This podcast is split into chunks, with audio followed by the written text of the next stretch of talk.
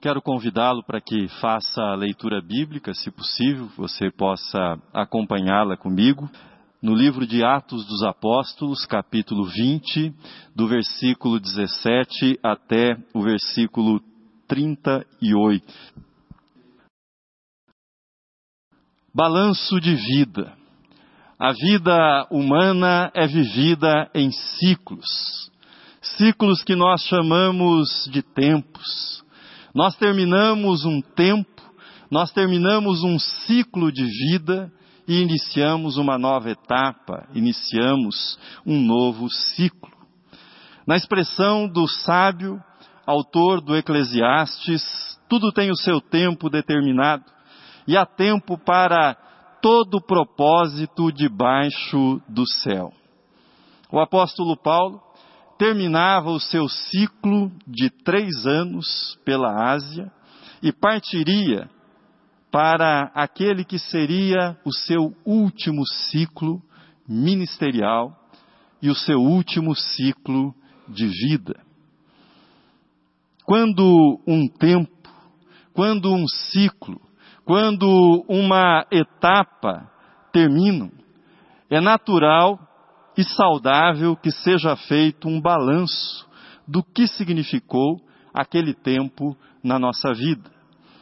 O dom que recebemos de Deus, que é chamado de vida, deve ser vivido com reflexão, deve ser vivido com avaliação, deve ser vivido com análise, com a capacidade de refletir sobre aquilo que nós vivemos, sobre o que significou na nossa vida, qual a importância, qual o impacto produzido na nossa vida, deve ser vivido com avaliação, com prestação de contas, sobretudo a Deus, que é o autor e o doador da vida que temos, da vida que experimentamos, da vida que vivemos. Mas não é só na clareza do término de uma fase, não é só na clareza do fechamento de um ciclo que nós somos chamados a fazer avaliações. Períodos históricos, períodos de eventos que são eventos divisores na história da humanidade, eventos que ficam marcados na história da humanidade que nos apanham, eventos dos quais nós participamos, como esse ano, o ano de 2020, ano de 2021, esse período da pandemia, nesses períodos nós também somos inclinados a avaliar a nossa vida. Nós somos inclinados também a pensar, a refletir como nós temos utilizado o dom que Deus nos concedeu, chamado vida. Que tipo de finalidade, para que tipo de propósito nós empregamos essa vida que foi concedida por Deus. Paulo e o término do seu ciclo pela Ásia fornecem pistas e inspiração para que nós façamos a nossa avaliação, para que olhemos para a nossa vida, tenha terminado um ciclo ou não, mas que nesse período propício à reflexão, olhemos para a nossa própria vida e façamos a nossa avaliação.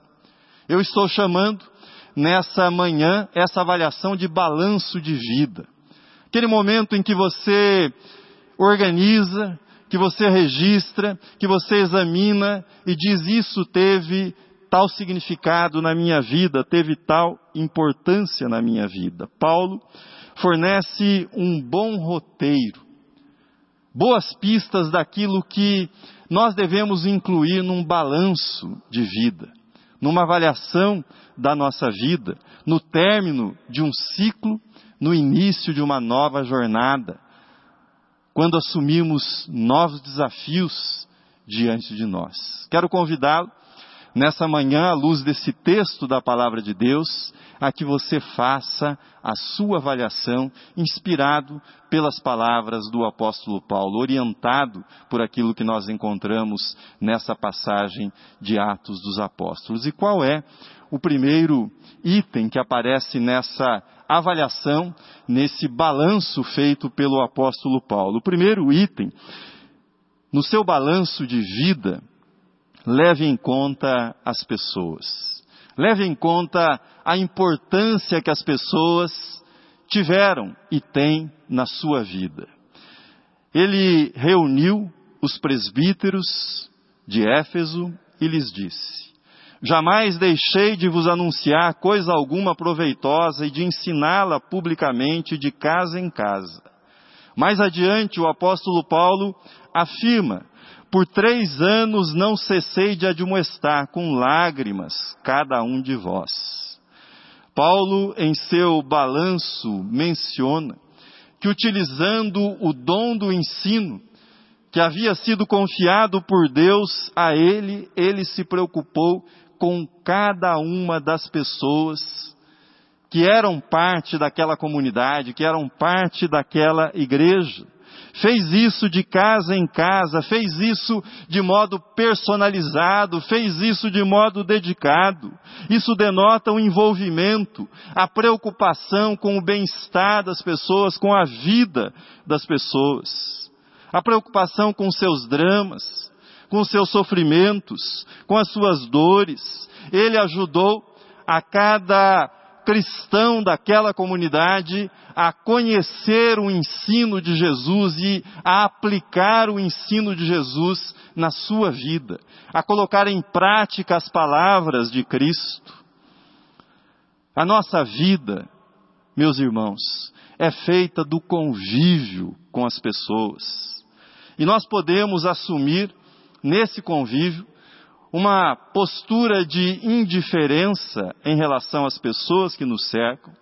Podemos assumir atitudes bajuladoras e manipuladoras, mas essas não são atitudes do cristão, do cristão genuíno. A atitude do cristão genuíno é a busca do verdadeiro interesse daqueles com os quais ele convive. Paulo utiliza a palavra admoestação, e esta admoestação envolve muitas vezes a advertência amorosa, a verdade que não se quer ouvir, mas que é dita na força e na suavidade do Espírito Santo de Deus. Paulo estava presente na vida daquelas pessoas que compunham a comunidade que ficava em Éfeso. Ele se preocupava genuinamente com as pessoas. A manifestação da sua preocupação aparece nesse esforço de ensinar todo o desígnio de Deus, toda a verdade que pudesse, de algum modo, iluminar o caminho, as decisões que aqueles irmãos tomariam nas suas, nas suas vidas. Uma preocupação verdadeira que ia muito além do desejo de causar boa impressão, do desejo de agradar os seus ouvintes, a todos, judeus e gregos, ele pregava a necessidade do arrependimento e da conversão. E aqueles que eram convertidos, aqueles que recebiam a palavra da graça, ele os exortava e fazia com lágrimas para que eles pudessem viver de acordo com a verdade que haviam conhecido. No seu balanço, leve em conta a importância das pessoas na sua vida, no ciclo de vida que talvez esteja terminando. Segundo, no seu balanço de vida, leve em conta a sua motivação. Motivação é o processo responsável pela intensidade com a qual nós fazemos algo. É o processo responsável pela direção, pelo rumo, pela persistência, pela perseverança dos nossos esforços na direção do alcance de determinada meta. A motivação é o nosso combustível, é a força, é a energia pela qual nós iniciamos algo, permanecemos nisso e terminamos aquilo que nós começamos. Qual era a motivação do apóstolo Paulo? Qual era a sua motivação? O que fazia com que ele enfrentasse os obstáculos que ele enfrentou na cidade de Éfeso e em muitas outras cidades. Que fazia com que ele permanecesse no seu trabalho missionário, enfrentando as ciladas dos judeus, as conspirações. Ele responde isso para nós no versículo de número 24, quando ele diz: Em nada considero a minha vida preciosa, contanto que eu complete a minha carreira e o ministério que recebi do Senhor para testemunhar o Evangelho da graça de Deus. Chama a minha atenção, imagino que a sua também, o fato de que a motivação de Paulo não era criar grandes auditórios. Não queria o apóstolo Paulo criar estruturas eclesiásticas de alta complexidade, uma engenharia organizacional, não. O que motivava o apóstolo Paulo era muito simples. Ele havia sido chamado por Cristo para testemunhar o evangelho da graça de Deus. Era isso que estava diante dele, era esse o objetivo dele, o nascimento de uma comunidade. A organização de uma igreja cristã era consequência desse testemunho da graça de Deus. Era consequência, era resultado. Paulo trabalhava em sintonia com o seu coração, com a motivação que Deus mesmo lhe dera. Ele dirá: Ai de mim se não pregar o Evangelho. Ai de mim. O que é que tem motivado a sua vida? O que é que motiva a sua vida? Qual é o seu combustível? Para que você tem vivido? Ou melhor, para quem você tem vivido? Para quem você tem trabalhado? Com que propósito você tem trabalhado e tem servido no reino de Deus? Qual é a sua motivação? Que eu e você, que todos nós, possamos pedir a Deus que, ao fecharmos um ciclo de vida, ao realizarmos um balanço da nossa vida, possamos encontrar essa motivação intacta.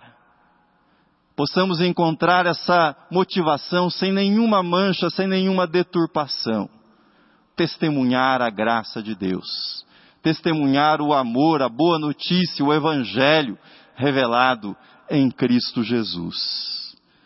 Mas que é esse testemunho da graça de Deus? Nós testemunhamos o Evangelho da graça, sendo pacificadores por onde nós passamos, nós testemunhamos o Evangelho da graça sendo humildes em nossas atitudes. Nós testemunhamos o Evangelho da graça amando o próximo como a nós mesmos. Nós testemunhamos o Evangelho da graça chorando com aqueles que choram. Nós testemunhamos o Evangelho da graça quando nós nos empenhamos de coração na busca da paz e da justiça.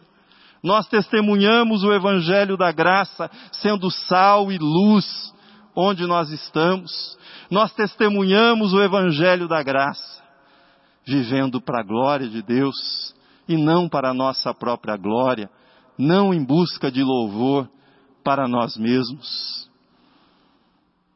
Quando lemos a centralidade do testemunho da graça na vida de Paulo, nós somos capazes de entender por que, quando falava à igreja de Corinto, ele foi capaz de dizer: pela graça de Deus eu sou o que sou.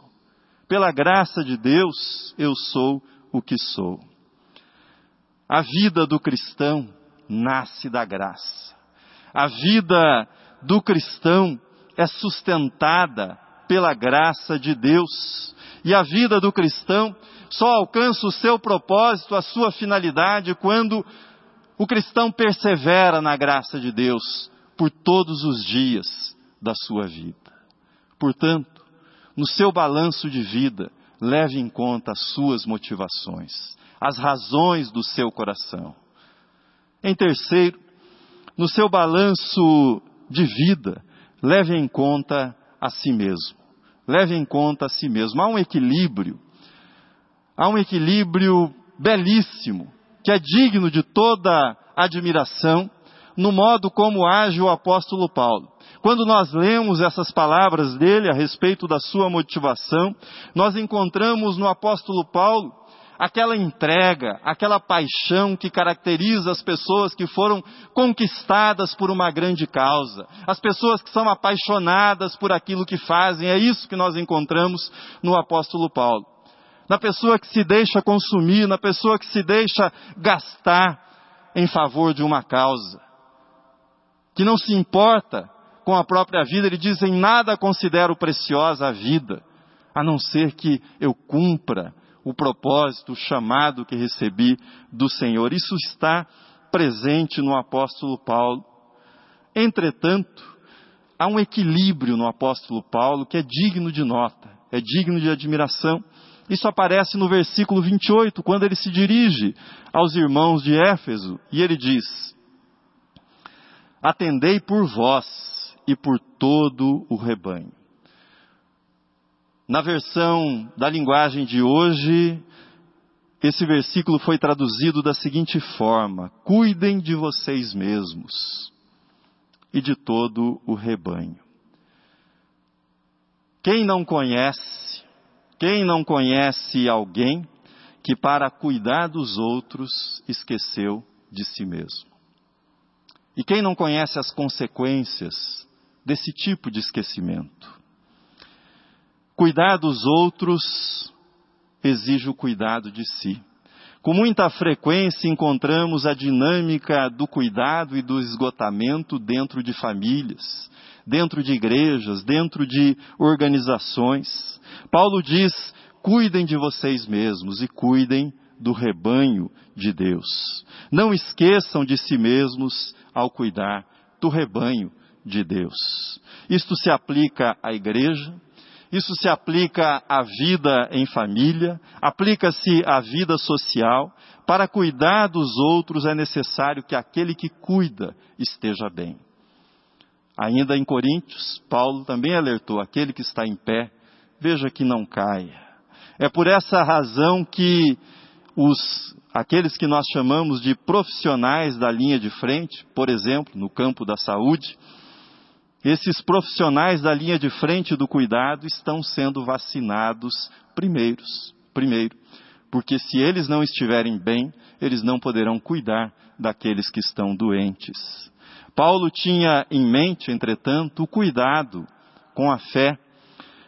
Como eu posso cuidar da fé, da vida espiritual dos outros quando a minha vida não vai bem? Como é que eu poderei falar do amor de Deus quando o meu coração está seco? Quando o meu coração está numa aridez completa do amor de Deus, da graça de Deus? Você quer fazer bem aos outros? Você se preocupa genuinamente com os outros? Ótimo, mas não esqueça de cuidar de si mesmo. Não esqueça das responsabilidades do autocuidado. Tenha cuidado com a sua saúde física, tenha cuidado com as suas emoções, tenha cuidado com a sua vida devocional. Quem disse que isso é importante? O mesmo, o mesmo apóstolo que disse: Em nada considero a vida preciosa. Ele disse: Cuidem, cuidem de si mesmos para que vocês não venham a se prejudicar e com isso prejudiquem aqueles dos quais vocês pretendem cuidar. Em quarto lugar, no seu balanço, no seu balanço de vida, leve em conta os lobos. Leve em conta os lobos. O mundo não é um mar de rosas, mesmo a igreja não é habitada somente por anjinhos, os lobos se fazem presentes. O universo da igreja não é um lugar isento de conflitos. Paulo menciona dois tipos de ameaças. Ele fala das ameaças externas, aqueles que viriam de fora para destruir a comunidade, e as ameaças internas, ou seja, aquelas que brotariam internamente, ou seja, surgiriam dentro da própria comunidade por pessoas que ou não foram alcançadas pela graça de Deus ou se desviaram da graça de Deus. Ameaças internas, aquelas que brotariam a partir de indivíduos que compõem a própria comunidade. Paulo destaca no versículos, nos versículos 29 e 30. Ouça novamente esse texto que lemos. Eu sei que depois da minha partida, entre vós penetrarão lobos vorazes, que não pouparão o rebanho, e que dentre e que dentre vós mesmos se levantarão homens falando coisas pervertidas, para arrastar os discípulos atrás deles. Paulo fez do centro da sua vida o testemunho do Evangelho da graça de Deus. Já destaquei isso para você. Enquanto Paulo estava preocupado que o centro da sua vida, que a sua motivação fosse testemunhar a graça de Deus revelada em Cristo e que as pessoas se tornassem seguidores de Jesus Cristo, seguidoras de Jesus Cristo, os lobos estavam preocupados e empenhados em arrastar atrás de si, de trazer para si mesmos discípulos, seguidores, não de Jesus Cristo, seguidores deles, dos lobos. Um detalhe interessante é que, quando nós observamos a última parte do versículo 30, quando ele diz que o modus operandi dos lobos é falar coisas pervertidas para arrastar os discípulos, nós ficamos imaginando o que seriam essas coisas pervertidas. E quando olhamos para traduções contemporâneas desse texto bíblico, não a João Ferreira de Almeida, mas, por exemplo, a NVI, Nova Versão Internacional, ou a NVT, Nova Versão Transformadora, nós encontramos que essas duas versões contemporâneas traduzem falando coisas pervertidas da seguinte forma: que eles agiriam esses homens, diz o texto nessas versões, esses homens distorcerão a verdade a fim de conquistar seguidores. Lobos são mestres na distorção da verdade. Essa é a especialidade dos lobos. Em geral, as pessoas cristãs são resistentes a falas pervertidas. Mas os lobos eles são especialistas em pinçar pedaços da verdade, trechos da verdade e inseri-los no seu conjunto de mentiras, no seu conjunto de falsidades, no seu conjunto de confabulações. Os lobos são especialistas nesse tipo de adulteração. O critério para o cristão deve ser: isso que eu estou ouvindo me levará para mais perto de Jesus? Isso que eu estou ouvindo glorifica Jesus? Ou isso que eu estou ouvindo é um holofote sobre o lobo que profere isto? Há uma antiga fábula judaica que é muito instrutiva a respeito da dinâmica verdade-mentira e que é bastante utilizada no meio judaico, bastante utilizada pelos rabinos. Essa fábula, que dá vida à verdade e à mentira, tornando as personagens da história, chama sua atenção para ela, reproduzindo-a rapidamente. Diz assim: Certa vez a mentira e a verdade se encontraram. E a mentira, dirigindo-se à verdade, disse-lhe: Bom dia, dona Verdade zelosa do seu caráter, cuidadosa. A verdade, ouvindo tal saudação, bom dia, foi conferir. Olhou para o céu, o céu estava azul. Olhou para o alto, não havia nuvens de chuvas, os pássaros estavam cantando, havia uma brisa, não havia cheiro de fumaça na mata, tudo parecia realmente um bom dia. Tendo se assegurado que realmente aquele era um bom dia, respondeu: Bom dia, dona Mentira. Em seguida, dona Mentira disse: Está muito calor hoje. Está muito calor hoje, não é mesmo? E realmente o dia estava quente, e Dona Verdade concordou que de fato o dia estava quente e pensou: parece que Dona Mentira está mudando. E foi baixando a guarda, diminuindo a resistência. Por qual razão haveria de desconfiar se a mentira parecia tão verdadeira, tão diferente? de outros momentos, diante do calor que foi aumentando no decorrer do dia, a mentira, num gesto de cordialidade, de amizade, convidou a verdade para que juntas se banhassem no rio. Como não havia mais ninguém por perto, a mentira despiu-se de suas vestes e pulou na água. E dirigindo-se à verdade, de dentro do lago, insistia: Venha, dona Verdade, a água está uma delícia, está maravilhosa. O convite parecia bem intencionado, parecia irrecusável. Assim, Dona Verdade, sem duvidar da mentira, tirou as suas vestes e mergulhou naquele lago. Ao ver que a verdade havia saltado na água, rapidamente, Dona Mentira pulou para fora em segundos, vestiu-se com as roupas da verdade e deu fora. Quando Dona Verdade ergueu a cabeça e percebeu que a mentira não estava mais no lago, não estava às margens e que as suas roupas não estavam mais ali, certa de sua pureza e da sua inocência, nada tendo do que se envergonhar, recusou-se a vestir as roupas que a mentira havia abandonado ali. Afinal de contas, eram roupas da mentira, de Dona Mentira. E saiu Dona Verdade caminhando nua pelas ruas, pelo mundo afora.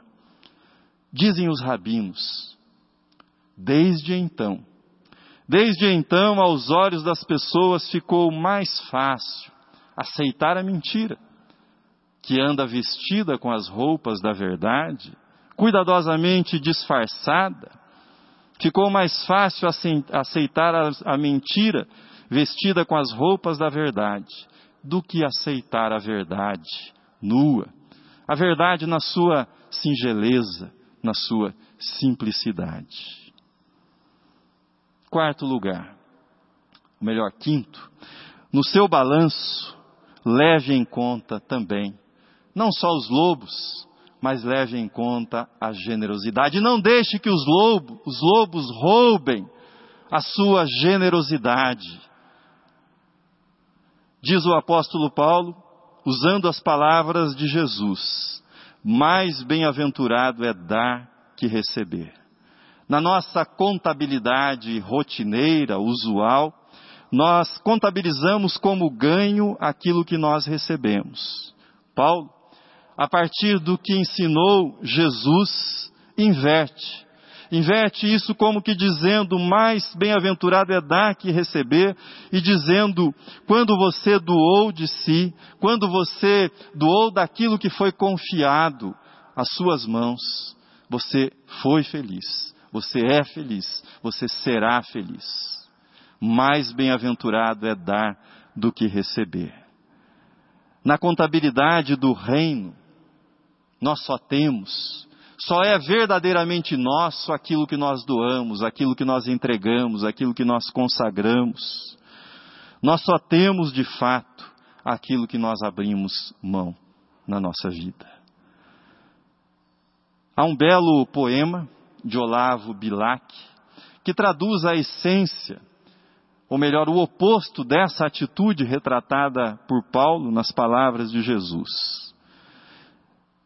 É um poema que traduz a atitude do acúmulo, a busca do lucro, a idolatria do dinheiro, a idolatria da riqueza, o apego aos bens materiais como motivação principal da vida. O poeta, ele criou o personagem Fernão Dias Pais Leme, um bandeirante, um bandeirante que se embrenhou pelas matas em busca de fortuna e em busca de fama. Abro aspas para aquilo que diz o poeta. Foi em março, ao findar das chuvas, sete anos combatendo índios, febres, paludes, feras, répteis, contendo só sertanejos rudes, dominando o furor da amotinada escolta, sete anos, e ei-los, ei-los enfim com o seu tesouro, com que amor aperta contra o peito a sacola de couro, aperta a transbordar de pedras preciosas. Volta. E o delírio começa. A mão que a febre agita ergue-se, treme no ar, sobe, descamba aflita, crispa os dedos, sonda a terra, escava o chão, sangra as unhas, revolve as raízes, agarra a sacola, apalpa contra o peito, como para enterrar dentro do coração. Ah, mísero demente, o teu tesouro é falso. Tu caminhaste por sete anos no encalço de uma nuvem falaz, de um sonho malfazejo. Enganou-te a ambição, mais pobre que um mendigo, agonizas, sem luz, sem amor, sem amigo, sem ter quem te conceda a extrema unção de um beijo. Que diferença!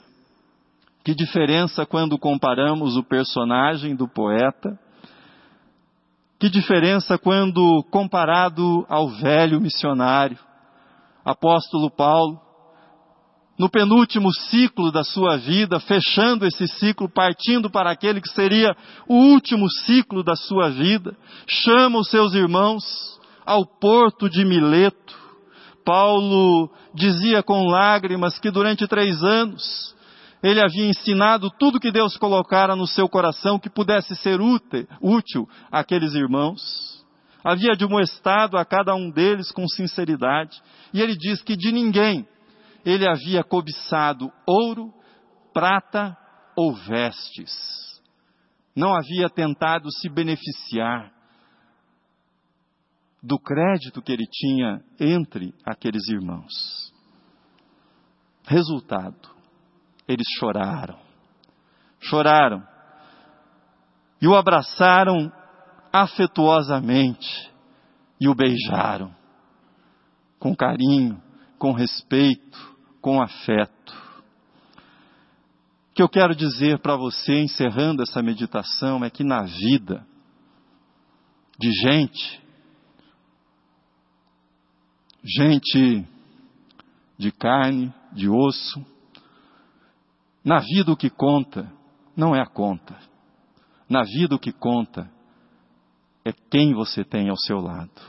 É com quem você conta. Na vida, na contabilidade da vida, no balanço da vida, o que conta quando você fecha um ciclo são os abraços, são os beijos afetuosos, são as lágrimas derramadas. É isso que conta na nossa vida. Pessoas num leito, à beira da morte, não querem mais saber quanto tem na conta, mas querem saber se tem alguém ao lado do leito que se importa com elas. Alguém para quem a vida delas tenha feito diferença e que sentirá a saudade deixada pela partida. É isso que conta na nossa vida. Portanto, meu querido irmão, minha querida irmã. Não tenha medo de fazer um balanço da sua vida, de fechar um ciclo. Faça isso à luz da palavra de Deus e embarque no navio. Embarque no navio que nós chamamos de vida, rumo à próxima estação, com o coração limpo e com o coração dominado pelo testemunho do Evangelho da graça de Deus. Amém.